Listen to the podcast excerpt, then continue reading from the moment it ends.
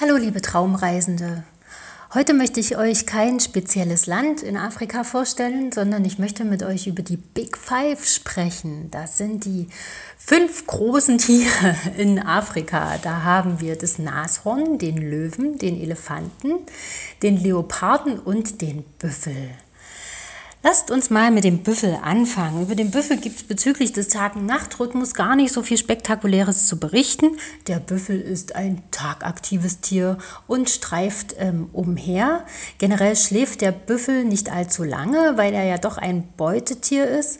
Und ähm, die Büffel schlafen logischerweise auch in der Herde, ähm, haben einen sehr fragmentierten Schlaf, sodass sie sich gegenseitig warnen, wecken und schützen können, falls dann doch ein Jäger kommt, wie zum Beispiel der Leopard. Der Leopard ist nämlich ein nachtaktives Tier und der könnte den Büffeln durchaus gefährlich werden, wenn er des Nächtens ähm, einen tiefschlafenden Büffel finden würde. Ja, ähm, es ist ganz niedlich. Die Leoparden ähm, schlafen tagsüber auf Ästen, auf Bäumen und ähm, ihr könnt euch ja mal ein Bild von diesen schlafenden Leoparden anschauen. Das sieht wirklich allerliebst aus und man kann sich gar nicht so richtig vorstellen, dass das tatsächlich so gefährliche Wildkatzen sind.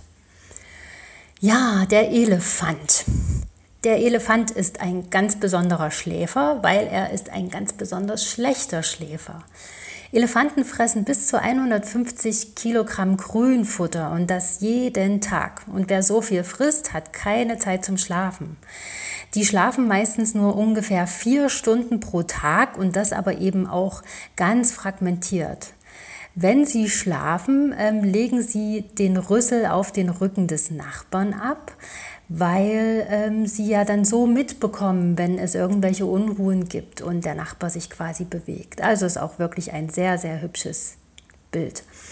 Elefanten dösen auch eher, als dass sie schlafen. Weil sie eben so groß sind, müssen sie die meiste Zeit fressen. Ja, dann haben wir den Löwen. Das ist so ziemlich äh, schlaftechnisch das Gegenteil vom Elefanten, weil die Schlafdauer eines Löwen beträgt 18 Stunden.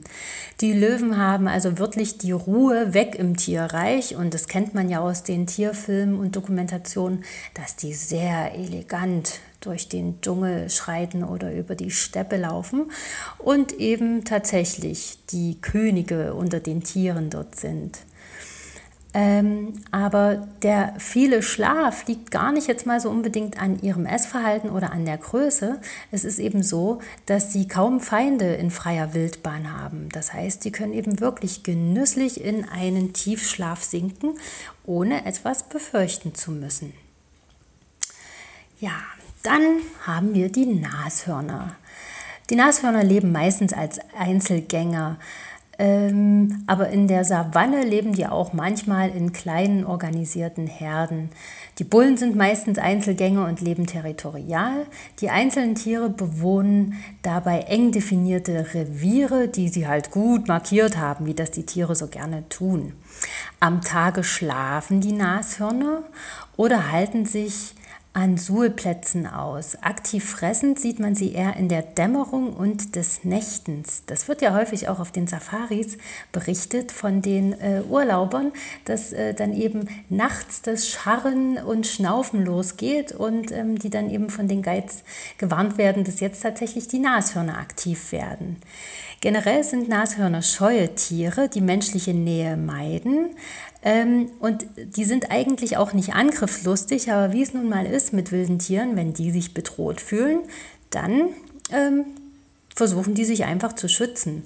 Ein Nashorn kann bis zu 45 Kilometer pro Stunde schnell laufen und ähm, damit ist er schneller als ein menschlicher Spitzensportler. Und was hinzukommt, trotz dass das so groß und schwer ist, kann so ein Nashorn abrupt die Richtung wechseln. Ja, ich hoffe, ihr fandet die Big Five von Afrika interessant. Ich fand das auf jeden Fall. Und für heute wünsche ich euch eine gute Nacht. Eure Caroline.